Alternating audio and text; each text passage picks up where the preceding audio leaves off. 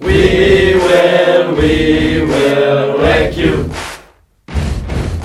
Wreck La radio du lycée des Eucalyptus. Hello everyone! Today we are asking questions to Michael, our English assistant, who came from Minnesota in the United States. Hey Michael, do you want to start with the first question? Yeah, sure. Do you think Nice is a great city? And what do you think of Nice? I feel very lucky to be here um, for the year. Um, I I was talking about how I like how the city is laid out, um, but I also I really like that there's such a vibrant and big old town in this city, um, with the things that have been going on all year, especially during Carnival and around Christmas time, etc.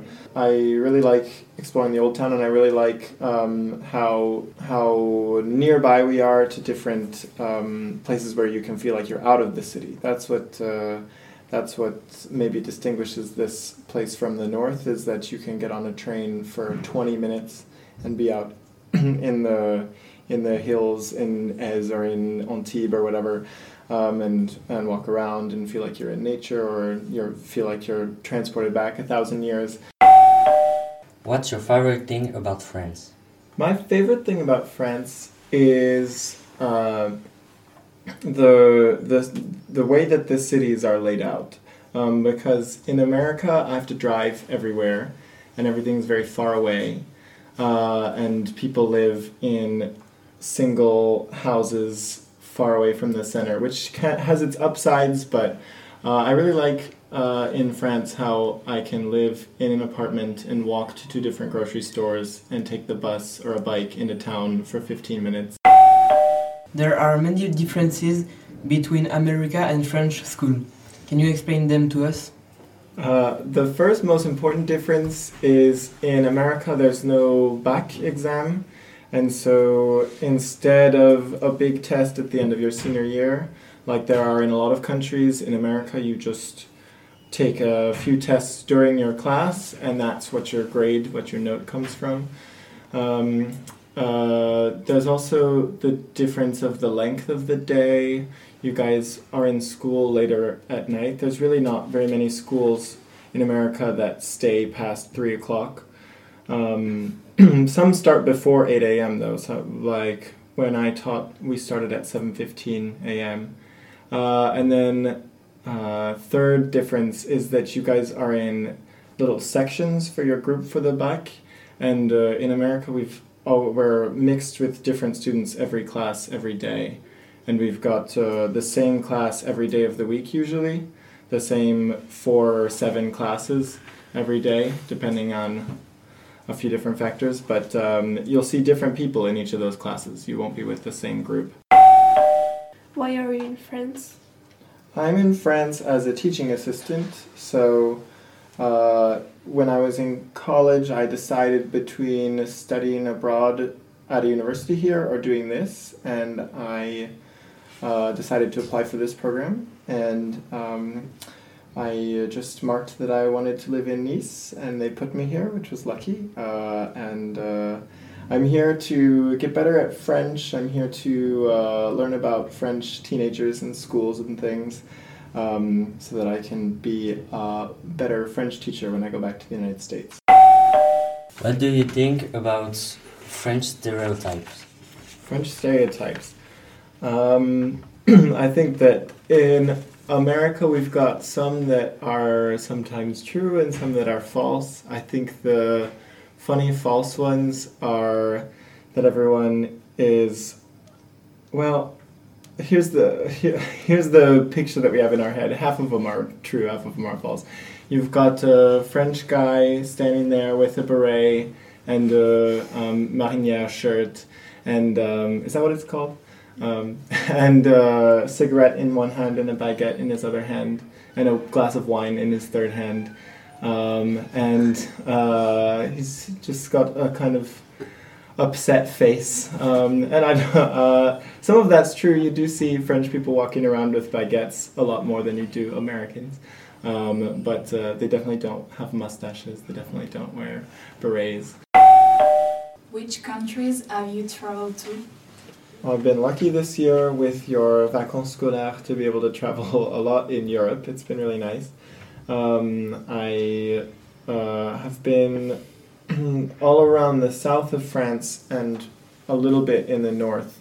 I've never been to uh, Bordeaux or Bretagne or anywhere. I'd like to go there sometime. Um, I've traveled to Italy a bit and Switzerland and England. Um, I have a great aunt who lives in Norway, and I've been there twice this year just because the flights are actually pretty cheap. And I think I might go a third time because it's the cheapest way to get home. Um, and I, I traveled in Spain last year. I really like Spain.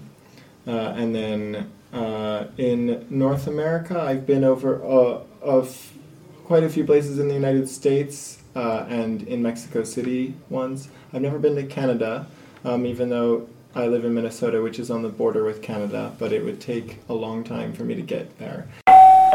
Have you ever listened to French radio? Do you easily understand it? The answer is not really, because uh, in the, one of the big differences in my life here versus in America is I'm never in a car. I'm never in an automobile here, and that's usually when I listen to the radio back home. Um, but uh, I have, uh, I do like to listen to French music, but that's mostly on YouTube. And uh, at home, I usually listen to the news on the radio, and I have watched the news in France. I have watched the news in French, and I think it is relatively easy to understand. People on the radio or on the news speak a bit more clearly in order to be understood by their audience compared to in a movie or a TV show or real life people.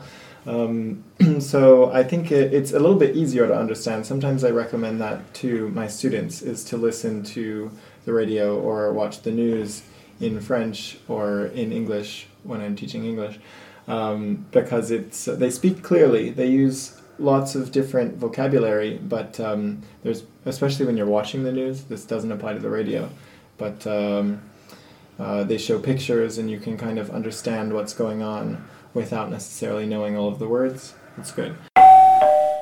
Do you think there are really differences between uh, the Republicans and the Democrats in the United States? And uh, if you do, can you define some of the differences? There are definitely real differences. Um, the I that question's interesting because you're getting at the fact that uh, at the end of the day, many people do want the same things, but uh, there's a difference in values. There's a difference in what people prioritize. Um, the Republicans on the right uh, will value uh, individual liberty, tradition, etc., um, just like in any other country. And uh, the Democrats on the left um, tend to value uh, helping people out of poverty um, and uh, sometimes more seen as more uh, compassionate. Um, it depends on how you look at it.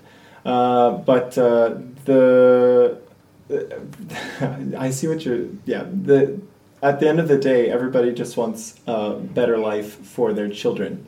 Uh, I think that that's the that's the main uh, attitude in the at the base of the American dream for us and both of those groups of people, the vast majority, that's that's all that they're looking for, and they just have different ideas of how to achieve it. Um, but the ideas that they have are different. the the solutions that they offer are not the same. Uh, so there are real differences. But um, uh, I think that it would be good if we could start from a place of knowing that we want the same thing. We will, we will wreck you. La radio du lycée des Eucalyptus.